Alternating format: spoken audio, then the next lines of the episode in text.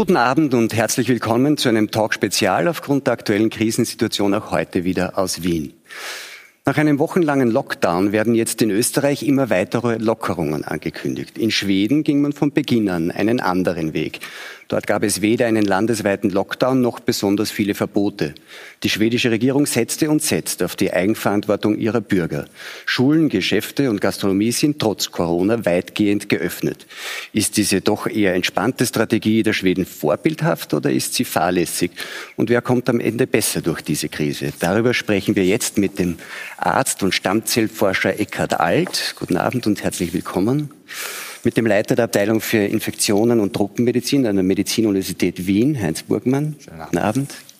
Mit Gregor Hoch, Hotelier in Lech am Arlberg. Herzlich willkommen. Und mit der Psychotherapeutin Martina Leibowitz-Mühlberger. Herzlich willkommen.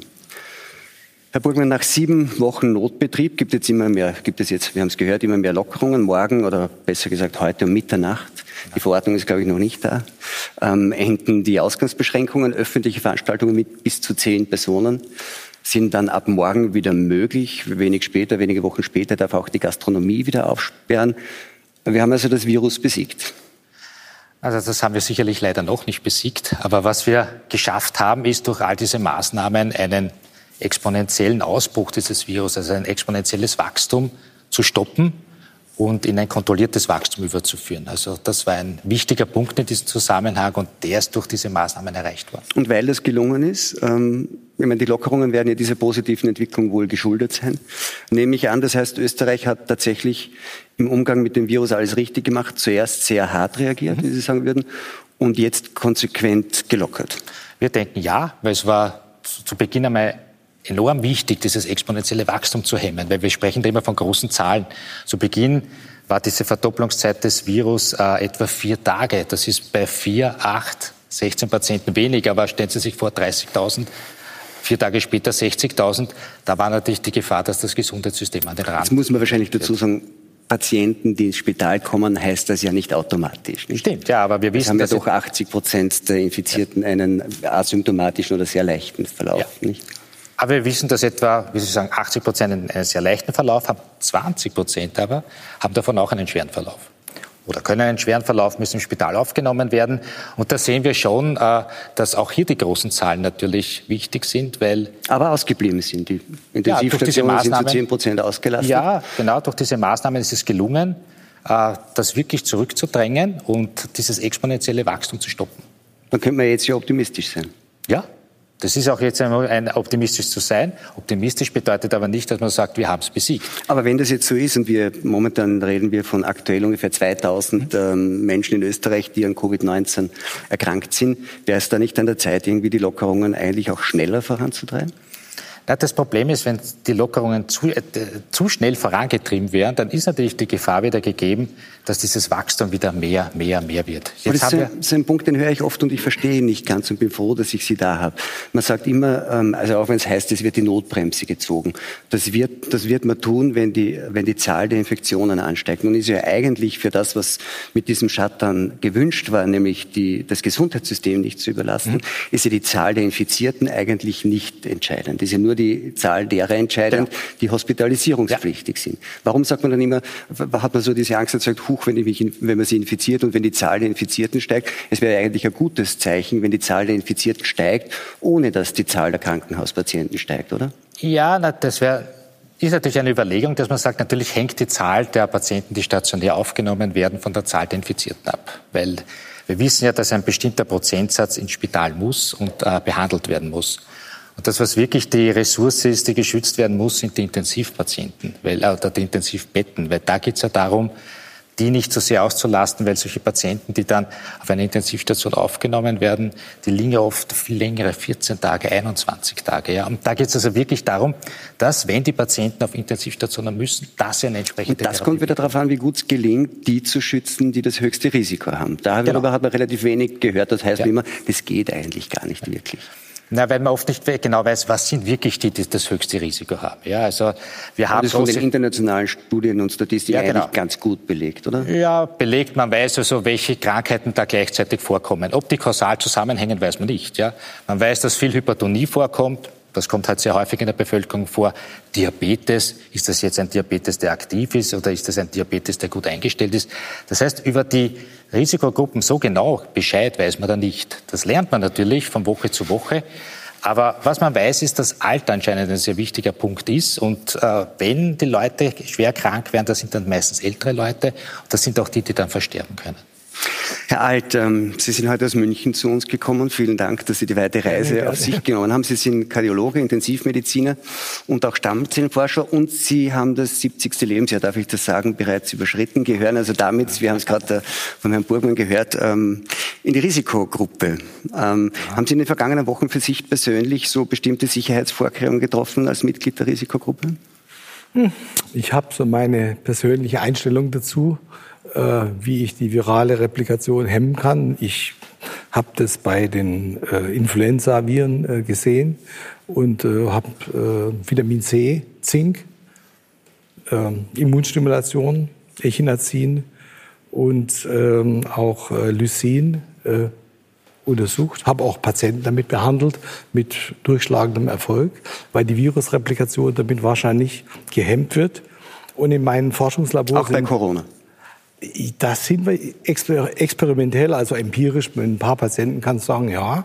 Aber äh, als Beweis habe ich es noch nicht. Aber wir machen zurzeit, äh, ich habe ja auch einen Lehrstuhl an Tulane University, wo eins der größten äh, Forschungszentren ist für HIV.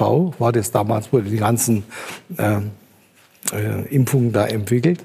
Und das ist jetzt auch in den USA eins der Corona-Zentren. Und wir machen zurzeit Untersuchungen in Bezug auf äh, genomische Analysen. Warum ist einer mehr anfällig, unabhängig jetzt von äh, den Nebenerkrankungen, von Erkrankungen, die er hat, äh, dass er mehr als Risiko ist. Weil es gibt ja junge Menschen, die sehr sportlich waren, kein Diabetes haben und die an dem Virus verstorben sind. Also das ist das, was auch die Menschheit hier bei uns bewegt, dass du nicht ganz sicher sagen kannst, sind es nur die im Altenheim, die Krebserkrankungen haben, die Transplantierten, die mit Immunschwäche sind, sondern es gibt auch junge Menschen. Und ähm, zwar in relativ geringer Zahl, muss man sagen. In geringer Zahl, ja, sicher, aber ähm, es ist sicherlich eine genetische Komponente dabei. Und, und die erforschen äh, Sie gerade? Äh, ja, das ist das Interessante, weil es gibt Tiere. Äh, erstmal das Virus hat sich ja ähm, aus den äh, Fledermäusen äh, weiterentwickelt. Äh, der Wirt ist also ein äh, Bat, ein Virus, das in, in den Fledermäusen als Gast ist. Interessanterweise werden aber diese Fledermäuse nicht krank. Die sind ja nur der Träger davon. Mhm. Und äh, da hat man auch untersucht, warum sind die jetzt nur der Träger und erkranken nicht und sterben nicht. Und das sind interessante Beobachtungen, die vielleicht für unsere Forschung und auch Bekämpfung interessant sind. Die haben ein bestimmtes Alpha-Interferon, das verhindert, dass sich die Viren in den Bats vermehren. Und zum Zweiten haben sie auch diesen Zytokinsturm, der dann bei den Patienten, die zu Tode kommen, letztendlich diese Sepsis und diese sekundäre Reaktion auslöst, dass die Patienten versterben. Das dann zum Multiorganversagen das dann zum Multiorganversagen jetzt, führt. Jetzt sind wir ja, die medizinische Forschung ist das andere. Das, das eine. Das andere ist ja, wir diskutieren ja jetzt äh, in Österreich, aber auch in Deutschland und überall. Mhm. Jetzt haben wir diesen Lockdown gehabt. Äh, die meisten sagen, gut, in der Situation war das unvermeidlich. Die Diskussion, glaube ich, da gibt's nicht mehr so viele, die sagen, das hätte man gar nicht machen dürfen, bei uns jedenfalls. Wir kommen ja dann noch dazu, wie das in Schweden ist. Ähm, und jetzt ist es so, dass noch immer viele, Herr Burgmann gehört dazu, sagen, Moment mal, äh, mit den Lockerungen vorsichtig, da kommt eine zweite Welle. Ähm, teilen Sie diese Sorge vor einer zweiten Welle nach dem, was Sie über das Virus wissen?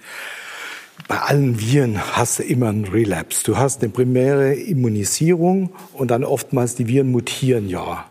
Äh, mir ist allerdings kein Fall bekannt, dass eine Reinfektion durch ein mutiertes Corona äh, das scheint ziemlich stabil zu sein, das Virus. Ja, entstanden sein. Ich glaube, da stimmen wir überein. Ähm, in München haben sie mal diese ersten neun Patienten genomisch untersucht, alle. Und da war bei einem eine kleine Mutation vorhanden, aber die anderen waren alle relativ stabil. Äh, ich glaube nicht, dass die Reinfektionsrate durch ähm, neu äh, genetisch veränderte Viren eine große Bedrohung jetzt, jetzt haben Sie gesagt, wo Sie übereinstimmen. Mich interessiert natürlich naturgemäß mehr, wo Sie nicht übereinstimmen. Ähm, haben wir also in Österreich und in Deutschland, wo wir das besser überblicken, im Umgang mit dem Virus äh, was falsch gemacht, Ihrer Meinung nach? Ähm, ich glaube, wenn ich die Zahlen mal anschaue, äh, das ist das, wo ich auch eigentlich bestrebt bin, diese ganze Spekulation. Äh, die Welt ist ja so in zwei, drei Lager aufgeteilt. Das eine sind die totalen Hysteriker, das andere sind die Verleugner und das dritte sind die Verschwörungstheoretiker, die versuchen, äh, diese Epidemie irgendwo in diese Kategorien einzupressen. Wo können denn Sie dazu? Ich gehöre vielleicht eher zu den Nüchternen, die versuchen mal die Zahlen objektiv zu verstehen und auch das, was uns mitgeteilt wird. Und wenn Sie das tun, also nach Ihrem objektiven Verständnis der Zahlen, ähm, war dann das, was man gemacht hat, ein vernünftiger Umgang in Österreich oder in Deutschland? Oder sehen Sie irgendwo Beispiele, wo man das vielleicht Nein. besser gemacht hat? Äh, ich meine, der Umgang war sicherlich zu Beginn vernünftig. Wir haben einen Anstieg gehabt in Deutschland und in Österreich. In Deutschland sind es ungefähr 72.000 maximal Infizierte gewesen. Das war am 7. April. Aber seither geht die Zahl der akut Infizierten drastisch zurück. Heute waren es noch, glaube ich, 32.000, also auf weniger als 50 Prozent. Und diese Zahl sinkt. Die Maßnahmen, die getroffen wurden, initial, glaube ich, waren sehr erfolgreich. Die Mortalität pro Million Einwohner in Deutschland und Österreich ist bei 70 pro eine Million Einwohner, also eigentlich relativ gering. Es sind insgesamt in Deutschland 6000 plus Patienten verstorben.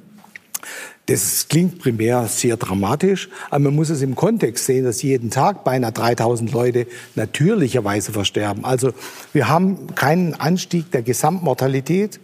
Äh, über die saisonale Schwankung hinaus. Wir sind eher in der Untermortalität der Gesamtbevölkerung. Insofern sind wir sehr glücklich, dass wir diese Krise nicht mit einer erhöhten Mortalität bezahlen.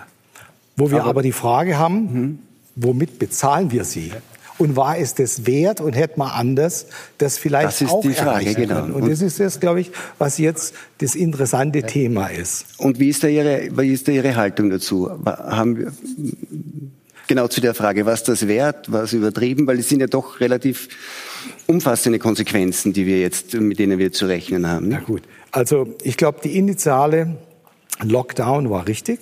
Um diese explosionsartige, in Deutschland waren es ist von innerhalb von zehn Tagen die Zahl von Infizierten auf 13,8 Prozent hoch, 13,8-fach hochgegangen. Also da hat man einen sehr exponentiellen Anstieg gehabt äh, und da war es vernünftig. Dann ging der aber schon zurück auf 3,8 die nächsten zehn Tage und jetzt immer weiter. Und am 7. April hat sich die Kurve geteilt. Was ich etwas äh, anmerken muss und was mich kritisch stimmt, in der deutschen ARD kommt jeden Abend, die Zahl der Corona-Toten steigt weiter, äh, die Zahl der Corona-Infizierten steigt weiter. Und ich sage dann immer, ja, da könnt ihr auch sagen, die Zahl der Krebstanken und Krebsinfizierten ja. steigt weiter. Die Zahl der Geburten steigt weiter. Du kannst nicht kumulativ immer alles berichten, sondern du musst sagen, der akut Infizierten. Und das ist in Österreich etwas objektiver in den Medien dargestellt als in Deutschland, wo das etwas mehr sensationsmäßig dargestellt wird. Also da vermisse ich die Objektivität etwas. Hm. Ich glaube, was man schon sehen muss, ist, die Sterblichkeit ist schon höher. Die Übersterblichkeit, wir wissen das von Euromomo, von diesen Daten, die auch gesammelt werden, wo die Sterblichkeit eingegeben wird, dann sehen wir, dass die in bestimmten Ländern deutlich höher ist. Also über der Influenza-Saison, auch über die Influenza-Saison von 2016, die eine sehr schwere Influenza-Saison war. Und da sieht man schon die Unterschiede in den Ländern. Ja, das sind natürlich immer Momentaufnahmen, das ist schon klar, ja. Aber jetzt im Moment würde man sehen, bei bestimmten Ländern, beispielsweise auch bei Schweden, eine Übersterblichkeit, also eine vermehrte Sterblichkeit von Patienten. Dann stimme ich Ihnen zu, komplett. Aber wenn Sie die Euromomo-Daten anschauen, ist mir aufgefallen. In Deutschland war im Jahr 2017, Ende 2017, 2018 waren zwei Grippewellen. Da sind 25.000 Leute gestorben. Sechsmal so viel wie jetzt. Äh, oder äh, Corona, viermal ja. so viel als an Corona.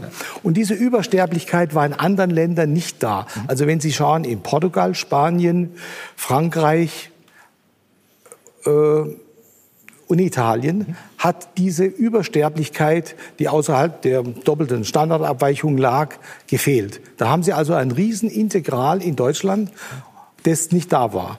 Wenn Sie die Zahlen sehen, die damals in Deutschland waren und vergleichen mit der Sterblichkeit jetzt in Frankreich, Italien und äh, Spanien, sind es ungefähr 25.000, 26.000 Patienten, die jetzt dort verstorben sind, die bei uns nicht sind. Da haben Sie einen riesigen Peak jetzt, äh, wo das integral von uns damals irgendwo in anderen Ländern nachgeahmt wird. Ob das jetzt so ist, dass damals in Deutschland schon durch die Influenza vermehrt Patienten gestorben sind, die jetzt nicht mehr bedroht waren, weil sie schon damals gestorben sind. Und in anderen Ländern das unterschiedlich ist, ist reine Spekulation, aber auffällig sind die Zahlen trotzdem, dass wir damals 25, 26.000 Todesopfer hatten durch die Influenza. Und was mich ein bisschen in, interessiert stimmt auch ist, wir hatten damals kein Fußball verboten, wir hatten damals keine Restaurants zugesperrt, wir hatten keine Meldungen. Im Altenheim in Würzburg sind wieder drei Patienten verstorben. Das ist alles an uns vorbeigegangen. Schweden war aber das Stichwort. Und ähm, das ist ja viel die Rede vom schwedischen Sonderweg, von dem angeblichen oder tatsächlichen. Aber was genau machen die Schweden eigentlich anders, als zum Beispiel wir in Österreich und in Deutschland machen? Schauen wir uns das kurz an. Verwundert blickt die Welt nach Schweden. Restaurants, Bars, Friseure und sogar Fitnessstudios, all das hat trotz Corona weiter geöffnet, während in den anderen Ländern der Lockdown verhängt wurde. Ganz ohne Einschränkungen geht es aber auch hier nicht. Zwar haben Kindergärten und Volksschulen durchgehend offen, Gymnasien und Universitäten wurden dagegen auch in Schweden geschlossen. Veranstaltungen sind nur bis zu 50 Personen erlaubt. Die meisten Kinos und Theater haben zu. Ansonsten setzt Schweden auf Eigenverantwortung. Auch die Maske beim Einkaufen ist keine Pflicht. Trotz der lockeren Maßnahmen liegt Schweden, was die Infektionen betrifft, im internationalen Mittelfeld. Bei 10,2 Millionen Einwohnern sind in Schweden rund 20.000 Menschen an Covid-19 erkrankt, knapp 2500 sind gestorben. Die Zahlen sind rückläufig. Und jetzt gibt es dann sogar noch weitere Lockerungen. Ab dem 14. Mai soll die schwedische Fußballliga wieder starten und zwar nicht mit Geisterspielen, sondern richtig im Stadion. Herr Burgmann, ähm, sind Sie, ähm, die Schweden sind von Ihrem Konzept überzeugt, ja, ja. nach wie vor? Sie auch inzwischen? Nein, eigentlich nicht. Und so überzeugt sind die Schweden davon auch nicht, weil wenn man Mitarbeiter von mir arbeitet derzeit in Schweden, auch bei der ECDC, mit denen habe ich natürlich telefoniert im Vorfeld und also so einstimmig ist diese, diese Zustimmung nicht zu diesem Vorgehen. Und wenn man sich anschaut, die Infektionsrate, ja, 20.000, aber man muss immer schauen, was wird gemessen, was, wie viel wird gemessen. Ist sie bei uns einstimmig, nur weil, das, ja, weil, weil man sagt, wenn es dann irgendwie, es gab da einen kritischen äh, Brief, glaube ich, von 20 Medizinern, dann sagt man gleich in Schweden, oh, so einstimmig ist es nicht. Bei uns gibt es auch 20 Prozent der Leute, die sagen, es ist nicht so gut und da sagt man, es ist aber alles toll. Ne? Ja, nein, darum, darum sage ich also, das ist, äh, man muss schauen, wie viel wird gemessen, äh, wo wird gemessen, wie, wie häufig wird gemessen. Und die Sterbezahlen sind schon deutlich höher als bei uns, muss man sagen. Ja? Und äh, natürlich ist dieser Weg, und dieser Weg, wenn man sich auch anschaut, auch das Parlament äh, wurde jetzt, äh, oder die Regierung ermächtigt, bestimmte Maßnahmen noch durchsetzen zu können. Nämlich beispielsweise, wenn Lokale sich nicht an die entsprechenden Maßnahmen halten, können sie geschlossen werden. Also es ist natürlich nicht aber so. Es ist trotzdem ein Riesenunterschied. Es ist ein Riesenunterschied, ja, aber man sieht auch, dass äh, die Zahlen doch deutlich höher sind. Aber trotzdem auch zurückgehen, ohne dass wir irgendwie einen. Ja, ob sie zurückgehen, das ist, wenn wir, wenn wir uns also die Daten anschauen, also ich habe es jetzt auch im Vorfeld angeschaut, da sieht man, also einmal die Sterbezahlen sind nicht rückläufig und äh, die Infektionsrate, ja, das ist also jetzt abhängig natürlich vom Tag auch. Was man gesehen hat, ist, dass die haben natürlich versucht, ihre Risikogruppen zu schützen, was gut ist, ja, vor allem die Altenheime. Das ist ihnen nicht so gelungen aber auch in anderen Bereichen nicht so. Ich will nicht sagen, dass jetzt alles toll, super ist, ja. Aber ich denke, dass dieser eher lockere Weg in einer zweiten Phase, so wie sie jetzt in Deutschland Österreich, sehr gut ist. Eigenverantwortung, natürlich. Aber zu Beginn, um so eine Walze aufzuhalten, glaube ich, ist so ein lockerer Weg ein bisschen, ein bisschen zu locker wahrscheinlich. Aber haben Sie den Eindruck, dass irgendwie eine Walze über Schweden gerollt ist und irgendwie das alles außer Kontrolle geraten ist? Nein, ich glaube, äh, ich habe mir jetzt heute auch nochmal die Zahlen rausgesucht und schaue auf meinen Spickzettel. Es sind äh, in Schweden 2000 äh, ungefähr pro eine Million infiziert. Im Vergleich zu anderen Ländern, Niederlande sind es 2300, in Frankreich 2500 und in der Schweiz 3400. Also das heißt in Ländern, wo ein Lockdown doch relativ zügig und auch äh, durchsetzungskräftig beschlossen wurde, ist eigentlich die Infektion, wenn man den offiziellen Zahlen glauben darf, äh, nicht geringer, sondern da ist eher in Schweden weniger. Von der Mortalität her muss ich sagen, ähm, ist in der Bevölkerung in Schweden eine höhere. Das sind 288 Patienten äh, verstorben pro eine Million Einwohner. In äh, Frankreich, in Niederlanden sind es 280, in Frankreich 360 und in der Schweiz 200. In Deutschland sind es und in Österreich 60, 70. Also wir hatten da wesentlich doch Aber was sind die, was sind die Zahlen so aneinandergereiht? Die, die Konklusion daraus ist, dass auch Länder mit scharfen Maßnahmen nicht geringere Mortalitäten haben, muss man sagen, nicht? Sogar zum Teil wesentlich höhere. Italien haben es 500 pro 500 Patienten pro eine Million Einwohner. In Frankreich sind sie auch bei 360 und in Spanien irgendwo 400 irgendwo. Kann also, man dann sagen, es ist gescheitert? Nein, also wenn, wenn, wenn Länder sagen, mit, mit wann, ganz wann massiven Maßnahmen... Wann welche so Maßnahme gesetzt wird. Und die haben, diese Beispiele, die Sie nennen, haben die Maßnahmen leider relativ spät gesetzt. Also Spanien hat spät gesetzt. Ja, aber Schweden hat sie gar nicht gesetzt und trotzdem haben sie geringere Mortalität. Ja, natürlich, aber, aber im Endeffekt ist, es, ist sie doch deutlich höher als bei, bei Ländern, die, die diese Maßnahmen früh gesetzt haben. Ja, also massive Maßnahmen werden doch deutlich geringere Mortalität. Und ich glaube, es zählt jedes Menschenleben. Da wir reden da von Zahlen, aber dahinter verbergen sich, dahinter verbergen sich Menschen. Und ich glaube ganz einfach, dass da jedes Leben zählt und dass da, dass da die Zahlen sehr wohl dafür sprechen, dass, wenn man zu Beginn hart vorgeht, dass man dann die Möglichkeit hat, erst einmal auch, zuerst reagiert man die ganze Zeit, jetzt hat man die Möglichkeit zu agieren. Und das, glaube ich, ist ein wichtiger Punkt. Gut, Sie sprechen jetzt natürlich auch als Mitglied der Taskforce im Gesundheitsministerium. Das heißt, Sie auf eine gewisse Weise verantworten Sie diese Maßnahmen auch mit, nur damit wir das irgendwie auch klarstellen.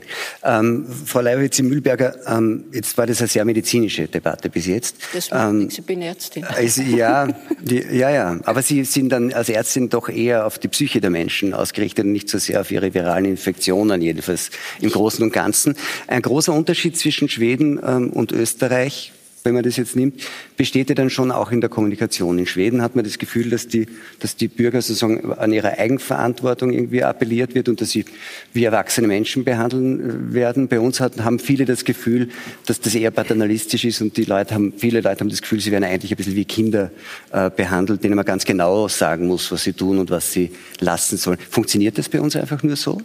Naja, schauen Sie, ich habe mich jetzt zuerst die ganze Zeit gefragt, was was besprechen wir hier, wenn wir die verschiedenen Zahlen runterdeklinieren, abgesehen davon, dass ich glaube, dass es noch viele andere Variablen gibt, dass man die, die Dichte der Bevölkerung, äh, die unterschiedlichen Aufbau der Bevölkerung, ja auch siehe Italien und so weiter, mit bedenken müsste, wenn man hier einen wirklichen Vergleich haben möchte. Nur glaube ich, dass die eigentliche Thematik die dahinterstehende Ideologie ist.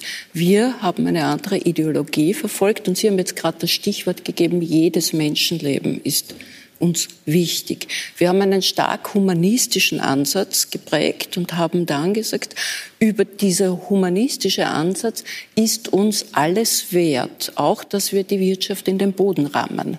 Wir lassen niemanden zurück sozusagen. Sind wir die Schweden dann nicht Maximum. humanistisch? Aber wir leben das. In welcher Form leben wir jetzt diesen Ansatz? Wir leben diesen Ansatz entsprechend unserer Historie eines alten Obrigkeitsstaates, der noch immer nachweht, paternalistisch, indem wir ihn ausrollen mit Verboten, mit Geboten, mit Verordnungen, da mit dem Amtsschimmel, der ja sehr trainiert ist bei uns in Österreich. Schweden hat einen anderen Zugang. Schweden hat, glaube ich, fast 200 Jahre keinen Krieg zum Beispiel erlebt. Dort hat sich eine andere Identität, ein anderes Selbstverständnis, eine andere letztendlich Bürgerlichkeit in dem Sinn, Bürger zu sein, etabliert. Und man hat gemeint, man kann einfach darauf setzen, dass man den Bürger in seiner Mündigkeit anspricht. Und daraus hat sich eben dieses Modell entwickelt. Aber jetzt, äh, diese Unterschiede sind klar. Die haben Sie auch klar gemacht. Aber was mich irgendwie irritiert hat, ist, dass Sie sagen, wir leben einen humanistischen Ansatz. Ist ja. das, was die Schweden tun, antihumanistisch? Das würde ich so nicht, nicht bezeichnen, sondern wir glauben daran, dass der, das Recht des Einzelnen, sich selbst zu bestimmen, ausreicht, um uns zu schützen. Das ist, das ist letztendlich der Ansatz, den die Schweden, Schweden äh, gefahren ist. Jetzt kann man ja. sagen, na, ganz erfolgreich waren sie aber damit nicht. Wenn man jetzt die Sterbezahlen vergleicht zwischen Schweden, die doch deutlich höher sind gegenüber Österreich, und man könnte sagen, na ja, so Selbstständig ist der Mensch augenscheinlich noch nicht, dass er sich selbst so gut regulieren kann. Unser Ansatz, dass wir hier doch Weisung geben, ist ja doch fürs Gros der Bevölkerung noch besser. Ja. Würden Sie dem zustimmen, Herr Alt? Ich stimme Ihnen zu, dass wir natürlich hier bei uns einen humanistischen Ansatz haben und das Leben vor andere äh, materielle Güter stellen. Aber die Frage für mich ist, ist der Weg, mit dem wir diese Ideale beschreiten, der richtige die ganze Zeit? Ist es ein linearer Weg oder sollen wir uns doch irgendwo adaptiv verhalten, um auch abzuwägen, arm längs? Ich meine, in allen Dingen muss man immer abwägen, äh, was kostet es mich und welchen Effekt kann ich erzielen und was sind auch die Sekundärschäden davon? Da und ich glaube, das Ihnen, ja? müssen wir doch jetzt irgendwo ein bisschen abwägen, dass der initiale Stimme überein, Lockdown, die exponentielle Anstieg war richtig, aber dann vermisse ich etwas bei den Politikern und auch bei den Medien, dass sie immer die Panik erzeugen, die Zahlen steigen ständig.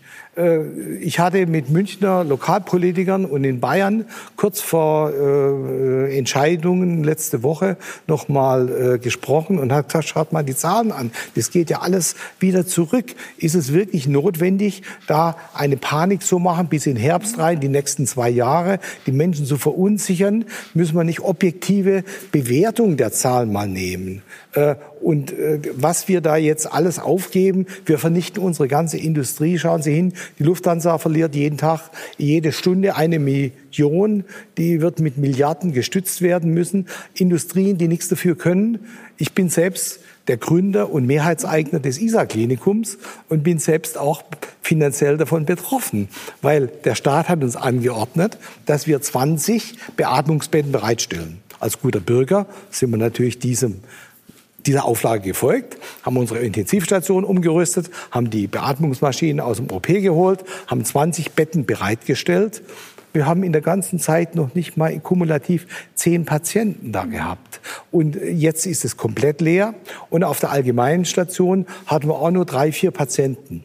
Aber Herr da muss ich sagen, ist diese Vorsorge, die der Staat getroffen hat, nicht äh, überschießend sozusagen. Ist der, war die richtig? Initial ja, da haben wir auch zugestimmt. Aber dann, als man gesehen hat, die Zahlen gehen zurück und ich kann mich nur anschließen, äh, an den Punkten, die wir vorher hatten. Nicht alle Patienten mit Corona werden beatmungspflichtig oder intensivpflichtig oder müssen aufgenommen werden. So man weiß inzwischen, die sind wenige Prozent und von da kann man da mal kalkulieren, ist es wirklich notwendig, von 28.000 Intensivbetten, die wir in Deutschland haben, die beatmungsfähig sind, jetzt diese 28.000 für 2.000 Erkrankte äh, noch zu blockieren. Das ist der eine, das ist der eine Punkt im, im Gesundheitssystem selber. Was Sie beide schon angesprochen haben, äh, ist, dass man dann sagt, okay, ähm, jedes Menschenleben ist alles wert. Mhm das Einzelne. Aber und dann gibt es aber dann auch noch Kollateralschäden und genau. die sind ja ökonomisch einerseits. Na, nicht nur. Und am, und am Ende dieser Strecke ist es nicht nur Wissen ökonomisch, Sie, auch gesundheitlich. Mich, ich frage mich auch äh, eben unter diesem humanistischen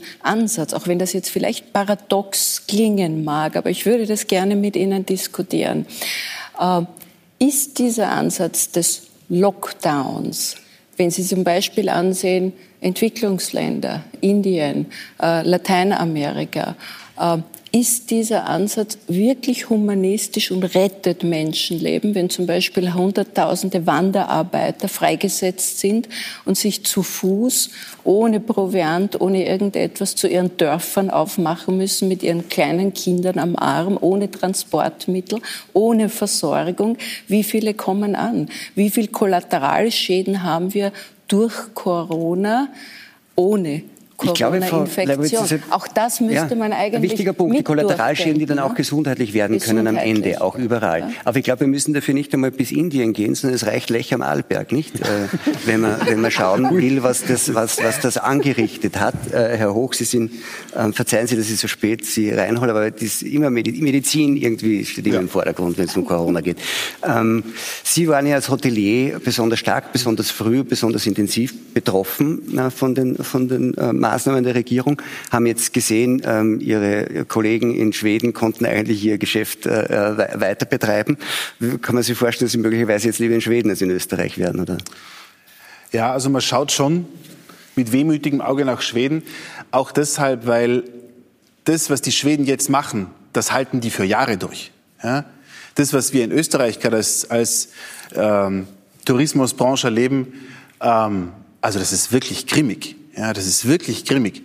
Und also Kollateralschäden gibt es ja viele. Ein Kollateralschaden, der mich auch interessieren wird, wäre, wie viele Menschen gestorben sind, weil so viele Ressourcen für Corona-Kranke blockiert wurden und die danach nicht behandelt wurden. Also ich kenne selber Fälle, die tatsächlich in große Schwierigkeiten gekommen sind, weil, das, weil die die Behandlung nicht bekommen haben.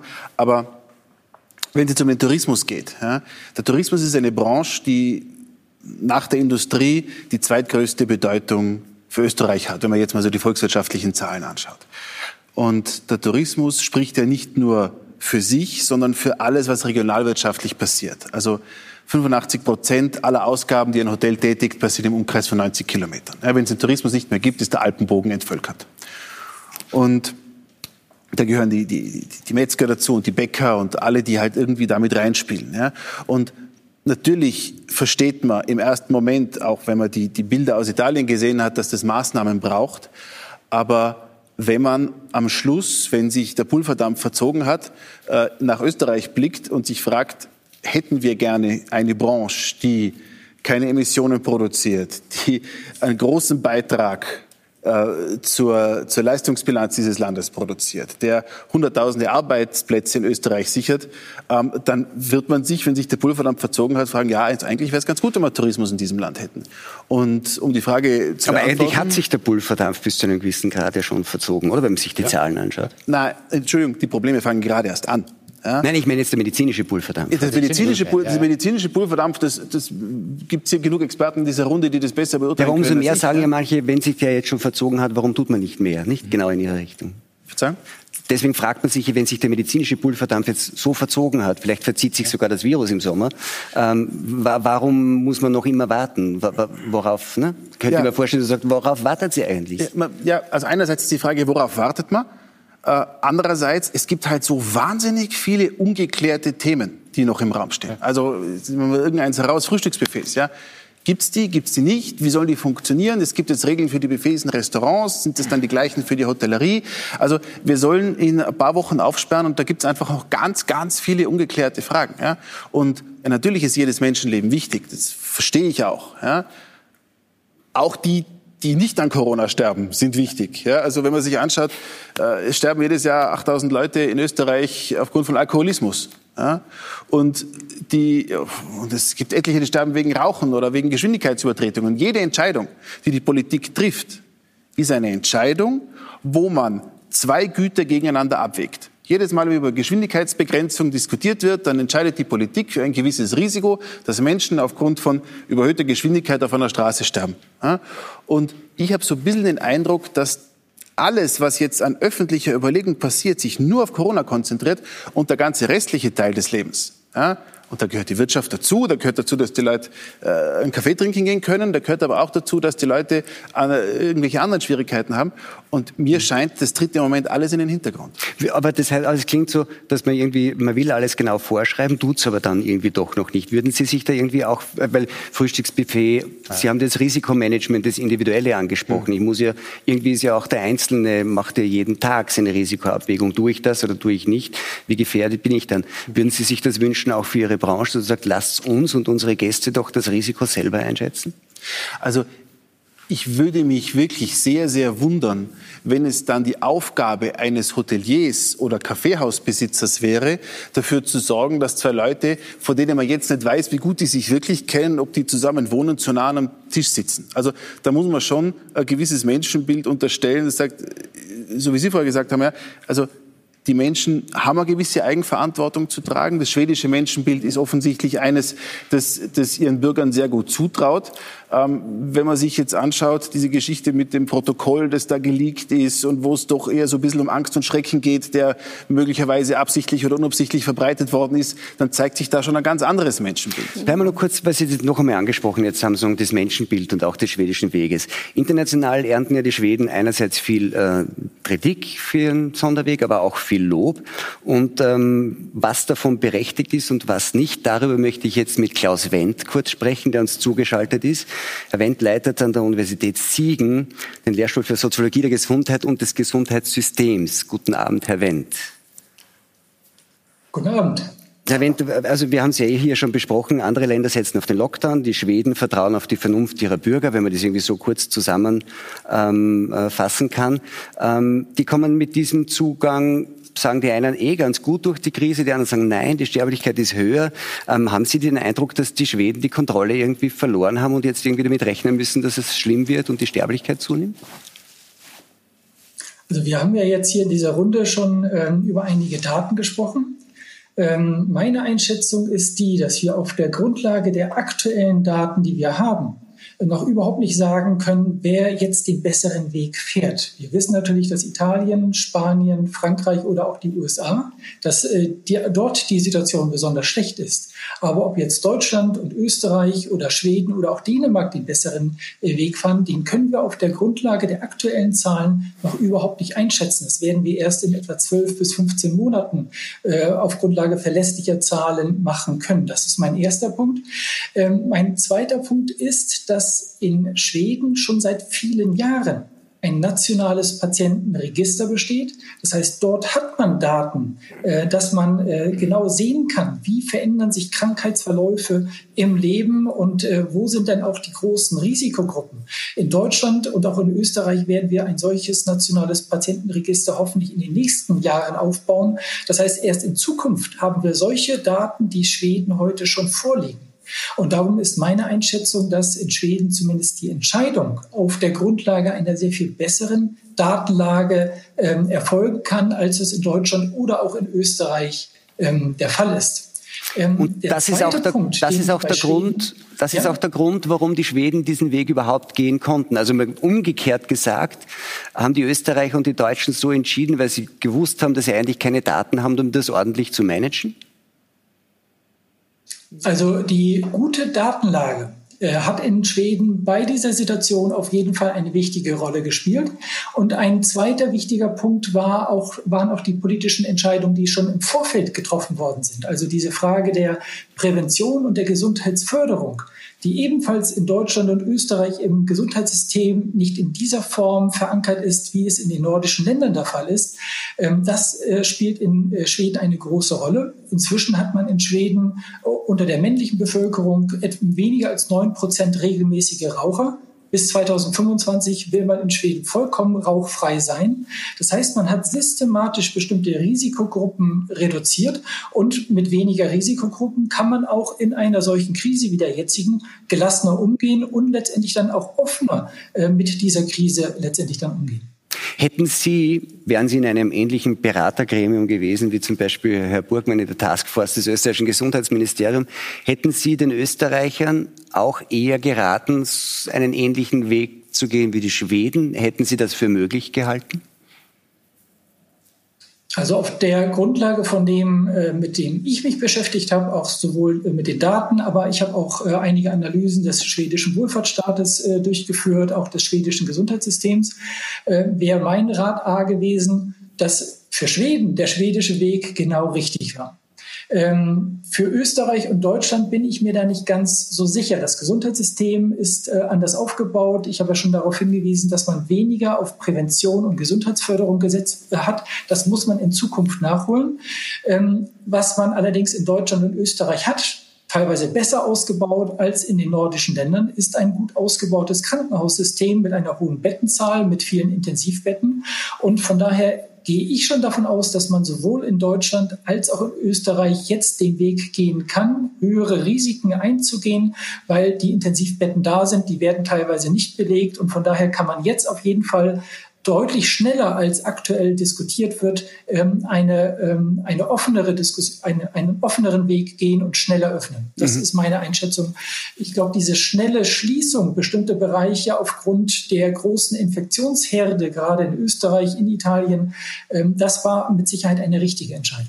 Danke, soweit einmal. Herr Burgmann, das war interessant, äh, was der Herr Wendt jetzt gesagt hat, weil jetzt könnte ich sagen als Bürger, das war eigentlich notwendig, so lang, es wurde ja dann über diese ersten drei Wochen weit noch hinaus ähm, äh, die, die Maßnahmen aufgehalten, war eigentlich nur deswegen notwendig oder, oder zu einem guten Grund deswegen notwendig, weil das österreichische Gesundheitssystem, das sich immer selbst preist, dass es eines der besten der Welt ist, eigentlich nichts weiß und keine Daten hat.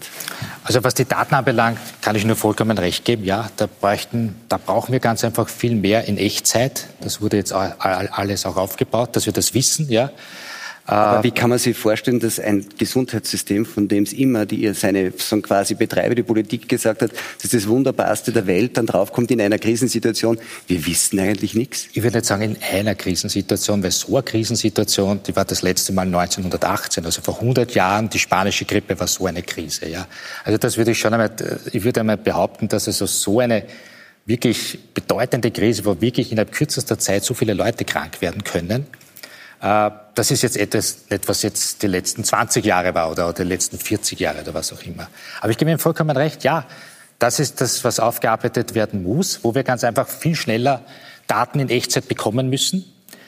Zu dem damaligen Zeitpunkt war ganz einfach nur nicht die Zeit da, muss man sagen. Also, dass man sagt, also jetzt beginne ich einmal mit Registern zu erheben und überlege mir, ob irgendein Weg wichtig ist oder richtig ist oder nicht, sondern wir hatten damals beispielsweise im März natürlich auch entsprechenden Unterlagen der Schweizer Kollegen, wenn sie da in den Chatforen drinnen waren.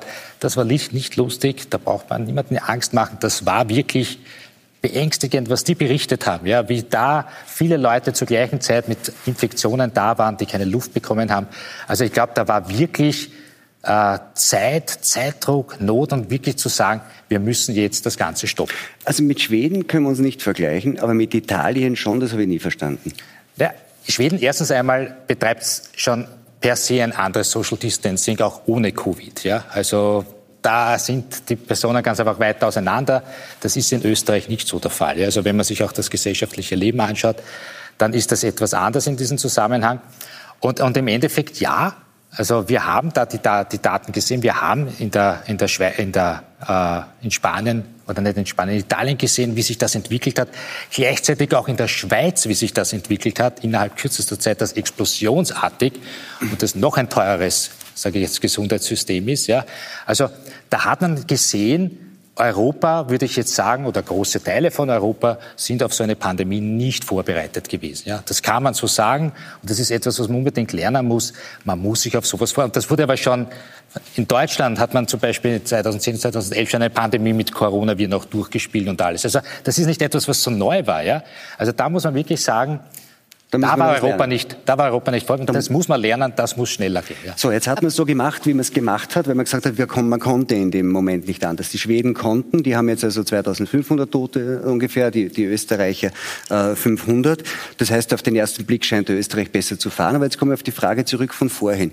Muss man in so eine Betrachtung nicht auch wirklich die ökonomischen und gesundheitlichen Schäden, die die Maßnahmen hervorrufen, auf eine ganz andere Weise einrechnen, als wir das bisher tun?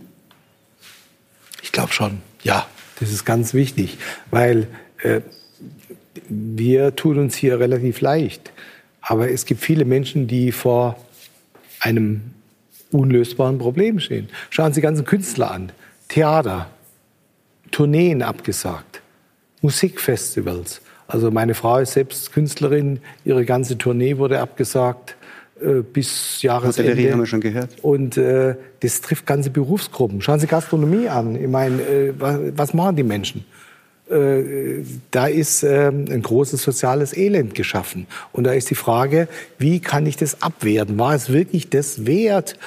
Und die Maßnahmen, die initial stimmen alle überein. Es war ein exponentieller Anstieg, da musste man dagegen was tun.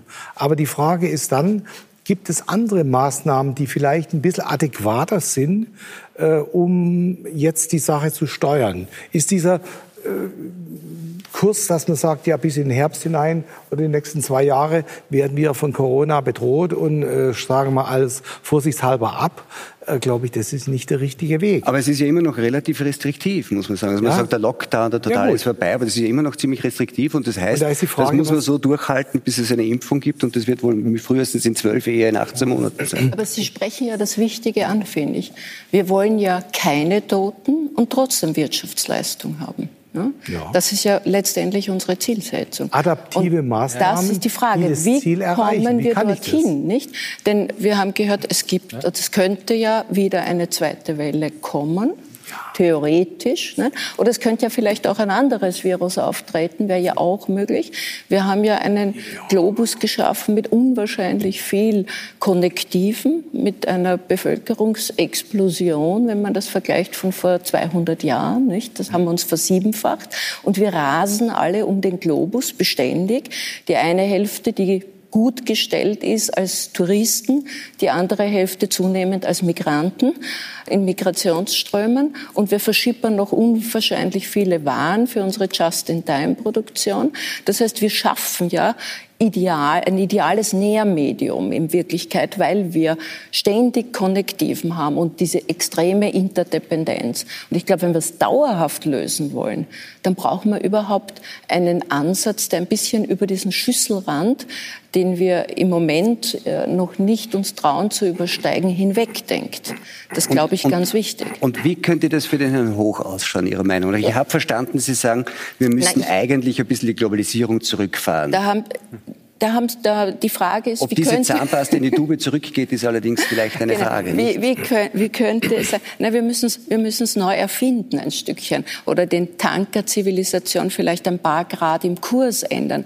Ich Aber neu erfinden, was heißt das für ein Hotelier? Naja, Hotel ohne Gäste? Ich habe versucht, Ihnen hier zu schreiben. Vielleicht wollen Sie es lesen. Äh, denn ich glaube, dass diese Zivilisation jetzt wirklich an einer Weggabelung angelangt ist. Wenn wir solche Themen wie Pandemie mit so einer Bevölkerung wirklich leisten können wollen. Und ich glaube, wir haben zwei Wege. Wie kann man sein Problem lösen? Der eine Weg, der wird uns in China vorgeturnt gerade. Wir gehen in eine totale Kontrollblase, möchte ich sagen. Ich kann zu Ihnen kommen in Ihrem Betrieb nach Lech, wenn ich einen grünen Barcode habe wenn ich vorher getestet bin. Und dann kann ich mich mit allen anderen, die sich auch so entsprechend ausweisen konnten, äh, einen netten Urlaub vielleicht bei Ihnen machen. Äh, und werde beständig Daten, meine biometrischen Daten erfasst, verwaltet und die schnelle Eingreiftruppe kommt sofort und holt mich ab, wenn meine Körpertemperatur über 37,4 ist. Es wäre ein Ansatz, ein Lösungsansatz, der stark in die chinesische Richtung geht. Mir graut, sage ich jetzt einmal als professioneller Humanistin graut mir vor diesem Ansatz. Da werde ich mich wahrscheinlich nicht mehr so leicht umorientieren können. Der andere wäre letztendlich, dass wir dieses, was Sie ansprechen, jetzt Global Thinking, aber Local Acting mehr in den Vordergrund bringen. Da glaube ich, gibt es viele gute Ansätze, gab es schon viele gute Ansätze vor Corona. Wir haben Gut, eine Technologie, das, die dafür Das sind jetzt sagen, diese zwei, diese zwei Ansätze, Herr Hoch. Teilen Sie das? Wo sehen Sie sich da? also, das ist, freue mich sehr, dass diese Frage so im Mittelpunkt steht, aber vielleicht steuere ich was bei zur Frage, wie, wie äh, jetzt die Branche gerettet werden kann und auch die Wirtschaft gerettet werden kann. Ein Thema ist, äh, man sieht jetzt ganz deutlich, dass das ein Problem ist, das äh, Österreich auch nicht alleine lösen kann. Und zwar weder, weder wirtschaftlich noch äh, medizinisch oder gesellschaftspolitisch. Ja, ich meine, selbst wenn wir jetzt entscheiden, dass die Grenzen zu unseren wichtigsten Herkunftsmärkten, jetzt zum Beispiel mal Deutschland, wieder geöffnet werden, heißt es ja noch lange nicht, dass die Deutschen auch ihre Grenzen aufmachen. Und das heißt auch noch lange nicht, dass äh, die deutschen Gäste Lust haben, nochmal nach Österreich zu kommen. Also da wird, da, da braucht es äh, ganz viele, ganz kleine Schritte. Wir sind jetzt hier auf einer, auf einer sehr hohen Metaebene. Ja. Ähm, aber da geht es um, um, um Österreich-Werbung, die ordentlich finanziert gehört und seit 20 Jahren in Wirklichkeit finanziell ausgehungert wird. Die bräuchte jetzt die Möglichkeit, eine richtig große Kampagne zu machen, sowohl für Inlandstourismus als auch für etwaige andere Länder, die offene Grenzen haben. Ähm, aber bräuchten Sie nicht in erster Linie die Möglichkeit, einfach Gäste zu bewirten, ohne dass irgendwie vom Frühstücksbuffet bis, zur, bis, zum, bis zu den Zeiten, wann man rausgehen darf und wann nicht, alles von oben geregelt wird? Also ja, ich meine, die, die, die Regeln, die jetzt ähm, kommuniziert worden sind, und es sind viele noch nicht kommuniziert worden, wer weiß, was noch kommt, ja, aber die Regeln, die jetzt kommuniziert worden sind, sind sind nicht leicht, aber ich glaube, es hat jeder Verständnis dafür, dass in der Situation die Welt halt ein bisschen anders ist, sofern es eine Perspektive gibt, wann sich das wieder ändert. Jetzt ist mir klar, dass niemand sagen kann, äh, 27. September ist der Impfstoff da. Ja? Aber man muss trotzdem eine Möglichkeit schaffen, mit dieser Unsicherheit irgendwie umzugehen. Und die Unsicherheit, die Angst ist ja das, also Gift für den Tourismus und auch für alles andere Wirtschaften. Ja.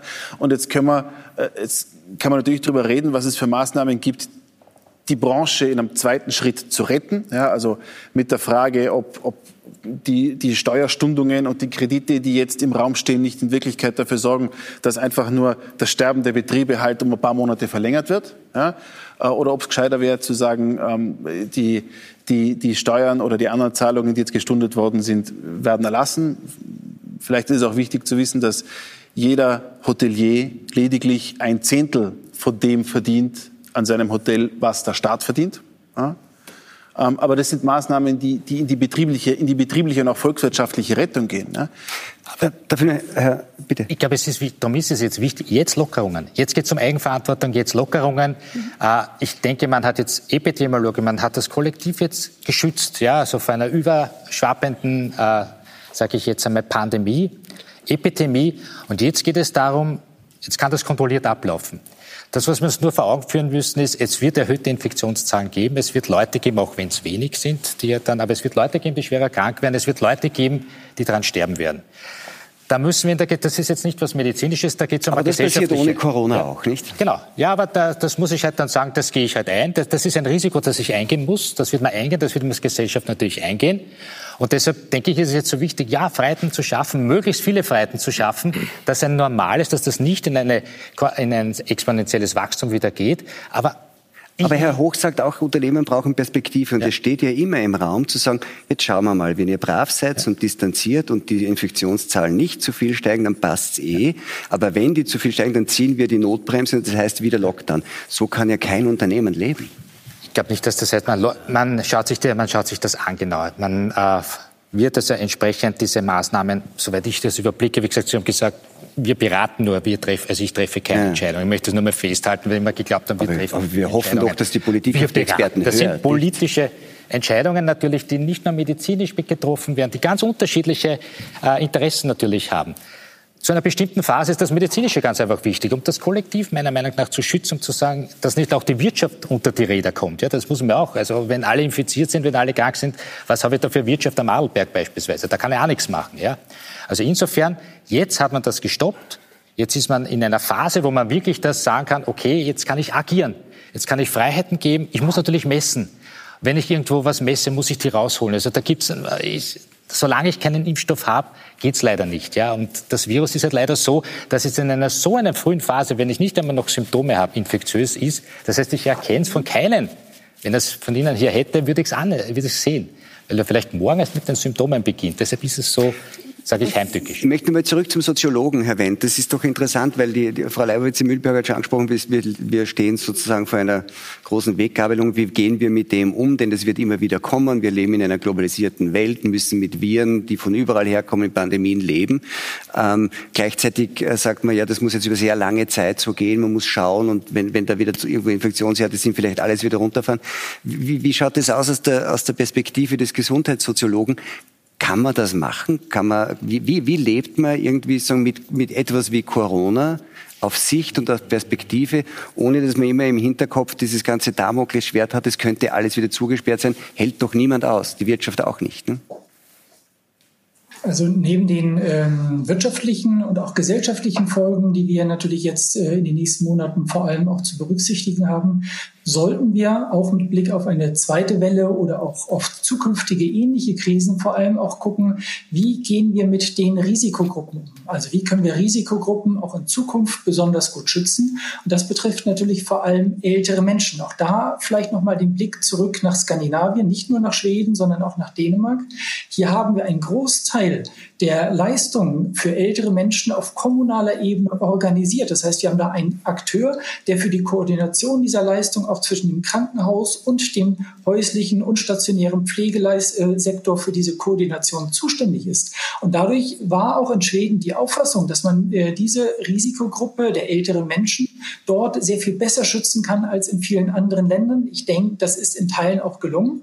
Ähm, allerdings hat man da so ein bisschen vernachlässigt, dass man auch da zu einer starken Privatisierung des Pflegesektors beigetragen hat. Und in gerade den privaten Einrichtungen hat man es äh, auch in Schweden schlechter geschafft, äh, als man es gedacht hat, äh, die älteren Menschen effektiv schützen zu können. Aus meiner Sicht ist das auch das große Problem in Deutschland und Österreich, dass wir einen sehr großen, sehr stark ausdifferenzierten privaten Pflegesektor haben, teilweise einen grauen Pflegemarkt. Und da haben wir Riesenprobleme, ältere Menschen, ähm, äh, andere Risikogruppen effektiv schützen zu können. Da müssen wir intensiv dran arbeiten. Und erst wenn uns das gelingt, können wir auch in anderen Bereichen äh, lockerer mit umgehen. Der andere Punkt, den Sie jetzt angesprochen haben, der auch in der Runde genannt worden ist, ist ähm, das Selbstbestimmungsrecht der älteren Menschen selber. Ich meine, Einsamkeit kann auch äh, erhebliche gesundheitliche Folgeprobleme mit sich bringen. Und da müssen wir auch älteren Menschen immer in dieser Situation auch das Recht geben, über ihr Leben zu bestimmen und selbst entscheiden zu können, äh, möchte ich im Prinzip mich auch bestimmten Risiken aussetzen oder möchte ich das nicht. Aus meiner Sicht dieser Punkt Obrigkeitsstaat wurde genannt, ist, glaube ich, aus meiner Sicht etwas zu stark ausgeprägt in dieser äh, Situation. Akut kann man das sich vorstellen, aber auch das muss man wieder etwas reduzieren und das Selbstbestimmungsrecht der Menschen wieder etwas stärker in den Vordergrund stellen. Mit der Eigenverantwortung. Herr, Alt, es ist ja diese Diskussion, die ist ja in Deutschland und äh, Österreich ähnlich. Frau Leibowitz-Mühlberger hat es angesprochen. Sagen, da, die, die, alles muss getan werden, um auch das einzelne Leben zu retten, koste es, was es wolle, ist ja auch der Spruch, den man hört.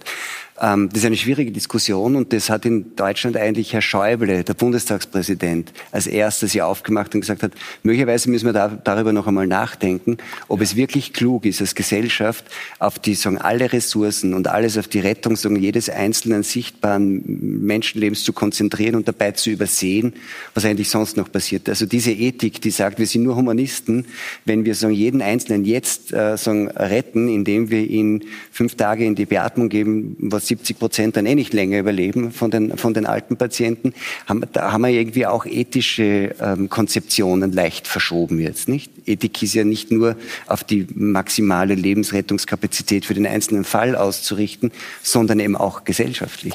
Ja, das wurde ja von Herrn Schäuble ganz konkret angesprochen und er hat da eine sehr vernünftige Stellungnahme abgegeben. Ich glaube, einer der Punkte jetzt, wenn ich da noch mal auf Ihre ähm, Argumentation zukommen darf, ist, dass wir Sicherheit brauchen und die Angst ist ein großer Faktor, äh, auch, dass die Wirtschaft sich nicht erholt. Und ich glaube, da ist es wichtig von der Politik einfach äh, angstdämpfende Maßnahmen und objektive Zahlen und objektive Informationen mal äh, herzustellen. Ich meine, das Ganze muss man in, einem, in einer Dimension etwas sehen. Wir haben einen Rückgang seit über drei Wochen und konnten uns eigentlich erlauben, jetzt diese Maßnahmen, die jetzt wieder eingeführt werden, vielleicht etwas zu modifizieren. Wenn ich von unserem Herrn Altmaier, äh, äh Minister, höre, dass er 1,12 Milliarden äh, Masken kaufen will, ist es ja eine noble Geste,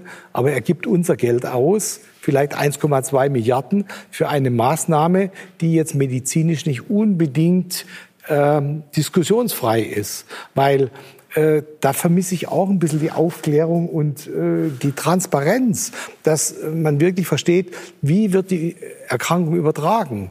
Also es geht Ihnen eigentlich, wenn ich es richtig verstanden habe, um sowas wie klarere Kommunikation ja. und angstfreie Kommunikation auch der Regierung. Ähm, und das ist ja so, dass ja nicht nur die Maßnahmen selbst, und ihre Angemessenheit in der Diskussion standen, in Österreich zum Beispiel, sondern auch und vor allem die Kommunikation der Regierung, die für Kritik gesorgt hat. Schauen wir uns auch das kurz an. Es ist jetzt schon klar, dass viele Menschen an dieser Krankheit sterben werden.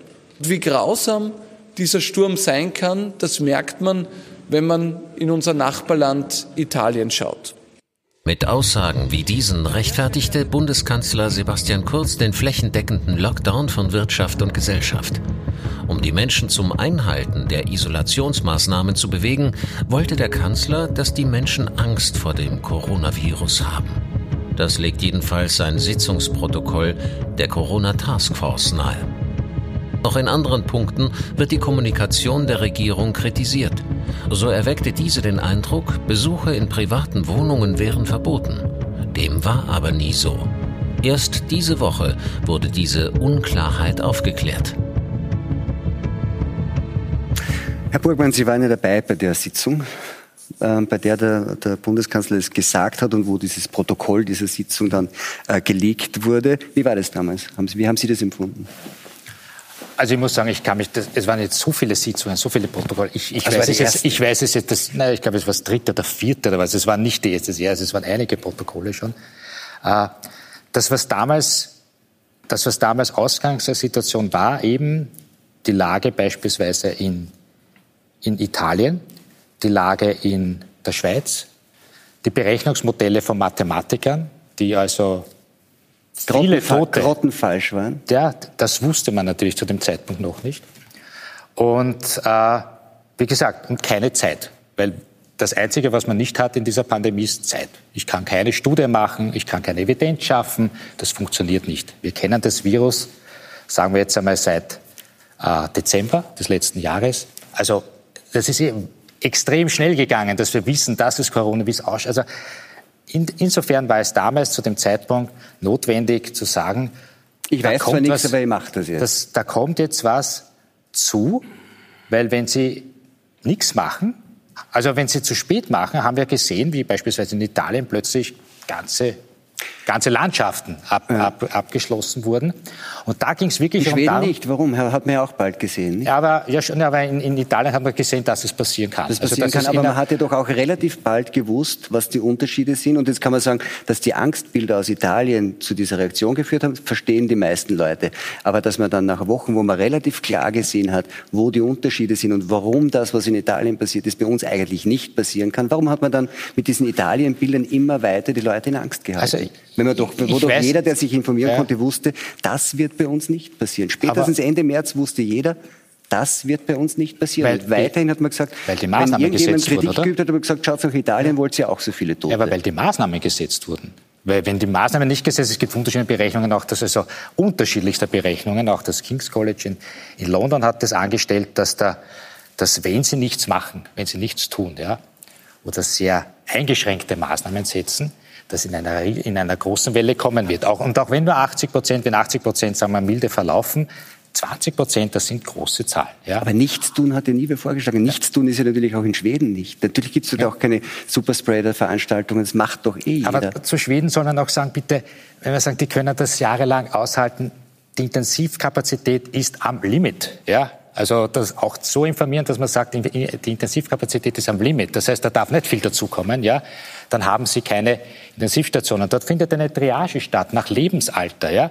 Das sind natürlich alle Systeme, die wir gerne machen können. Das ist dann eine gesellschaftliche Frage natürlich, wie verfahren da, wir damit. Burgmann, aber ist es so, wenn man das sagt, ja, da, da sieht man, dort, wir haben ja bedeutend höhere Intensivkapazitäten als die ja. Schweden. Das heißt, wir haben da ja eigentlich sehr viel mehr Luft. Als die. Aber selbst dies, wenn wirklich eine Welle kommt, Sie müssen sich mal vorstellen, angenommen, es sind 100.000 Erkrankte und, und 20.000 werden im Spital die wir jetzt haben, wie soll da noch eine Welle kommen? Wir Bitte? tracken das ja hoffentlich gut. Wie soll, da kann ein Cluster sein, da tut man was, aber die Idee, dass das Virus weiterhin doch völlig unkontrolliert draußen ist, wir wissen nichts, wissen wir wirklich noch immer nichts? Dass uns eine Welle überrascht? oh ja, Im Endeffekt, oh ja, im Endeffekt wissen Sie, dass das Virus infektiös ist zu einem Zeitpunkt, wo wir es nicht wissen, wer es hat. Ja, das, ist das würde ich aber, das ist bei SARS anders gewesen. Das war bei SARS anders. 24 Stunden ja, vorher, ja. 48 Stunden vorher können die bereits infektiös sein. Es gibt sehr viele asymptomatische oder mit wenig Symptomen. Das heißt, die können das relativ einfach übertragen. Das macht es so schwierig. Wenn es so eine wie bei SARS, da waren es 8000 ja, und 800 sind gestorben. Das war einfach. Die sind, also einfach, aber die sind relativ spät erst äh, krank geworden und, und, relativ spät erst infektiös geworden. Zu einem Zeitpunkt, wo man schon gemerkt, gemerkt. hat, dass die, dass die krank sind. Ja. Da ist es ganz anders. Und das macht es so schwierig. Okay, ja. und das macht es auch notwendig, offensichtlich, weiterhin sagen, mit Angst zu agieren. Nein, ist nein, das, ist nein, das nein. in dem, oh ja, das passiert nein, ja auch. Ich, ich glaube, nein, ich glaube nicht. Also im Endeffekt, im Endeffekt, also ich Sie haben ja auch so, gesagt, ja? da kann man jetzt nicht so locker, nein, eh wir nicht. müssen immer noch damit rechnen, dass es ganz furchtbar wird. Nein, eh nicht. Also ich glaube, Natürlich, weil, warum müssen wir so lange? Weil dieses Virus noch immer da ist, ja? weil es sich ausbreiten kann, weil viele Maßnahmen gesetzt wurden, dass das jetzt so zurückgehalten wurde. Wie Sie richtig sagen, es wurden ja extrem viele Maßnahmen gesetzt. Dass man jetzt, wenn man diese Maßnahmen öffnet, so haben wir eine Latenz von zwei Wochen bis drei Wochen, bis wir wissen, was diese Maßnahmen die Öffnung hervorruft. Weil das ist Inkubationszeit, das ist, bis die auf der Station aufhören, bis die dann auf der Intensivstation sind. Das heißt, wir haben eine Latenz. Wenn wir das in Time hätten, zum Beispiel heute öffnen, morgen hätten wir es sehen, dann wäre es ganz einfach. Es geht aber von linearen Vorstellungen aus. Und der eine Punkt, den Sie bisher nicht erwähnt hatten, ist, dass wir eine Durchseuchung haben. Und das ist jetzt die neuen Zahlen, die mich auch überrascht haben. Außerhalb von Boston, Chelsea heißt der Ort, hat man Patienten getestet und hat festgestellt, dass 31 Patienten, 31 Prozent der Getesteten ja. positiv mit Immunglobulin waren. Die hatten schon Antikörper gebildet. Man hat es in New York auch gemacht und hatte 21 Prozent. Man hat es in Deutschland, in Heinsberg auch gemacht, hat 15 Prozent gemessen. Das heißt natürlich, damit ist die exponentielle Anstiegswahrscheinlichkeit schon gedämpft und man spricht dann von einer Immunisierung. Ja. Und die Frage ist, wie weit ist es fortgeschritten? Da hätte ich zum Beispiel erwartet, dass anstatt für Millionen und Milliarden Masken zu kaufen, etwas Gelder investiert werden in objektive äh, Daten, die Antikörper zu messen. Und da kann ich äh, sagen, der Verlauf ist relativ klar. Das Virus ist ungefähr acht Tage aus der Nasenschleimhaut infektiös, äh, mit dem Peak am vierten Tag nach Symptombeginn. Also ob es acht Tage infektiös ist, wissen wir nicht. Sie können es acht Tage nachweisen. Ja? Ob es infektiös ist, Sie wissen Acht Tage? Wir nein. wissen das nicht. Ja, aber, aber schauen Sie, das können Sie nur epidemiologisch nachweisen. Es gibt, möchte jetzt, nein, ich möchte nein, nein, nein, die epidemiologische... Es gibt eine relativ äh, sehr äh, ordentliche Studie, die in Nature veröffentlicht wurde, ja. bei den neuen Patienten ich, ja. jetzt Kenn aus ich, München, ja. aus Starnberg. in Deutschland, die waren nicht schwer. Und da haben, sie, da haben sie nachgewiesen, dass halt nach acht Tagen das Virus zwar weiterhin im Stuhl ist, da kann es RNA nachweisen und so weiter. Aber ob es beim Menschen Infektion gemacht hat, wissen infektiös wir nicht, ja? mehr. Und die Hauptübertragung ist wirklich die Tröpfchenübertragung. Ja. Nun, schauen wir doch mal, nehmen, tun wir mal einen einfachen Menschenverstand nehmen. Sagen wir mal, in Deutschland sind jetzt noch 30.000, 32 oder 36.000 Patienten infektiös ja. registriert. Mhm von einer Population von 80 Millionen plus. Das heißt, auf zweieinhalbtausend Mitbürger ist einer dabei, der vielleicht infektiös ist. So, dann kommt die Dunkelziffer dazu, die Sie nennen, die vielleicht Faktor 8 bis ja. 10 ist sogar. Aber dann sind es immer noch unter 250 bis 300 Menschen ist nur einer, der fakultativ für acht Tage ansteckend ist. Mhm. Und ob die Viruslast, die er verbreitet, wirklich ausreichend ist, um mich zu infizieren, das ist ja auch die Frage. Es ist ja nicht nur das Virus, ein Virus reicht, mich krank zu machen, sondern es ist Multiple of Infections, das kennen Sie ja besser als ich. Äh, Darf ich jetzt nur notwendig, kurz die, um die medizinische Diskussion, wenn wir wenig Zeit haben, noch einmal kurz eindämpfen und sagen so. Aber das, was Sie jetzt sagen, ist ja genau das, was dann bei anderen Menschen, nämlich bei denen, die einen Alltag haben will, einfach heißt, Sie sagen es, wir werden alle zwei Wochen sehen, wie das Leben weitergeht. Und das werden, das werden Unternehmen nicht aushalten. Und das werden möglicherweise Eltern und Kinder und, und, und Lehrer und Schulen auch nicht aushalten. Ja, es geht aber, so aber, nicht. Aber ich glaube, dass man eines auch sagen kann. Weil ich denke mir jetzt die ganze Zeit, wie fühlt man sich als Zuschauer? Ja, ich, ich würde gerne ein bisschen Orientierung haben als Zuschauer. Ja was ist sind jetzt, auch viele. Die sind was ist jetzt Sache sozusagen? Und ich denke mir, dass man schon sagen kann, dass man jetzt im Verlauf Verlauf dieser Krise ja unwahrscheinlich viel Daten und Wissen sammelt. Ja. Und auf Basis dessen wird man vielleicht festlegen können, modulativ festlegen können, was macht denn Sinn, sozusagen zu abzusperren? Was macht den Sinn zu verbieten und wo kann man jetzt im nächsten Schritt großzügiger sein? Wir werden vielleicht nicht mehr äh, so bald in Diskos gehen, würde ich jetzt mal sagen, weil wir dort, weil dort eine Person reicht, um Hunderte mit Hunderten in Kontakt zu kommen. Aber, aber ich würde mir, ja, ich würd mir ja als Bürger ehrlich gesagt schon wissen, dass ein ähm, hochelaboriertes Gesundheitssystem mit hochelaborierten Wissenschaftlern von medizinischen Universitäten und Politikern, die mir immer versichern, sie wissen ganz genau, was sie tun, in zwei Monaten irgendwie genug Daten und Überlegungen hat, um nicht weiterhin zu sagen, wir können euch nur zwei Wochen lang sagen, was passiert, dann könnte wieder ganz was anderes passieren. Also ich glaube, die zwei Parameter, die wir brauchen, ist die Zahlen der Neuinfizierten versus die Gesamtzahl zu beobachten. Wir brauchen Daten über die Immunisierung in der Bevölkerung. Und ich habe jetzt mit äh, meinem Geschäftsführer in der Klinik auch diskutiert. Wir werden alle Patienten, die wir jetzt neu aufnehmen, abstreichen und gleichzeitig einen Immunglobulintest machen, wo wir IgM und IgG bestimmen. Und aufgrund von diesen Können Sie das kurz erklären? Ich glaube, alle Zuschauer wissen nicht, was das heißt. Also wenn ich mich infiziere, reagiert mein Immunsystem, indem es Antikörper bildet. Es gibt zwei Arten von Antikörpern. Da darf ich jetzt hier den Kollegen ein bisschen vorwegnehmen. Das eine heißt IgM. Das sind Immunglobuline der Klasse M, die ganz früh gebildet werden, die schon nach zwei, drei Tagen losgehen und die auch bei dem frischen Infekt dann schon nachweisbar sind. Und später entwickle ich Immunglobuline G, die dann länger vorhanden sind und mir eine gewisse Immunität geben für eine Neuinfektion. Und dann habe ich Memory-Zellen, die sich merken, aha, da war mal ein Eindringling in meinen Körper, da hat sich ein Virus bei mir festgesetzt und dann kann ich sofort wieder die Produktion hochfahren, um das zu bekämpfen. Und das nennt man eigentlich Durchseuchung. Deswegen äh, haben wir für Masernimpfungen und so weiter mit einer Impfung erzeuge ich künstlich diese Abwehrbereitschaft des Organismus. Und das ist natürlich ein Faktor, wenn ich mal 30 Prozent Immunisierung habe, kann ich davon ausgehen, dass eine Pandemie nicht mehr sich so entwickelt. Darf ich einmal also, noch kurz zu Ihnen äh, kommen, Herr Wendt, weil wir jetzt diese gesellschaftlichen äh, Themen hatten. Ähm, und die Frage ist, wie geht man jetzt weiter um? Würden Sie sagen, dass ab jetzt man eigentlich von den Schweden lernen müsste und dass die Länder wie Deutschland und Österreich eigentlich auf der Grundlage dessen, was man schon wissen kann, Herr Alt hat es auch angesprochen, eigentlich eher sowas wie einen schwedischen Weg gehen müssen? Oder glauben Sie, dass es lang durchhaltbar ist, dieses Stop-and-Go-System, das eigentlich eher in Österreich und Deutschland angedacht ist? Also die äh, Diskussion in Deutschland und auch in Österreich wird ja aus meiner Sicht sehr stark durch das geprägt, was so international als German Angst oder auch Austrian Angst äh, bezeichnet wird. Das heißt, äh, ein hohes Sicherheitsbedürfnis. Und es wird so getan, als ob man im Prinzip eine Höchstmaß an Sicherheit schaffen kann. Und die Politiker schüren ja auch diese Idee, dass man auf diesen Sicherheitsgedanken setzt und niemanden zurücklassen möchte. Man muss aber gleichzeitig sehen, das geht nicht. Man kann äh, immer noch mehr Ressourcen investieren, um die Gesundheit der Bevölkerung noch weiter zu verbessern. Das ist unerschöpflich. Von daher muss man irgendwo eine Grenze ziehen. Das wird auch immer gemacht. Wir geben ähm, in Deutschland und Österreich etwa zehn Prozent des Bruttoinlandproduktes für Gesundheitsversorgung aus.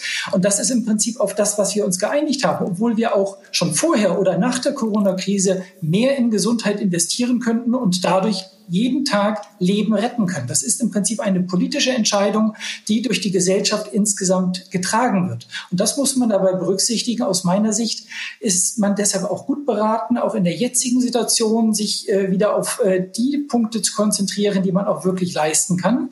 Und in dieser Form ist man wahrscheinlich auch gut beraten, so ein bisschen diesen schwedischen Weg zu gehen, etwas gelassener damit umzugehen und letztendlich dann die äh, Gesundheitsversorgung in dem Maße wieder ähm, laufen zu lassen, nicht nur auf Corona-Patienten, sondern auch auf die vielen anderen Patienten, die wir haben, sich zu konzentrieren. Und am Ende wird man wahrscheinlich da, was die ähm, Gesundheit der Bevölkerung angeht, sogar besser fahren. Und in zwölf bis 15 Monaten werden wir sehen, ob Schweden letztendlich besser gefahren ist oder ob Deutschland und Österreich besser gefahren ist. Aber aktuell sollten wir uns wahrscheinlich Stück für Stück diesem schwedischen Weg annähern.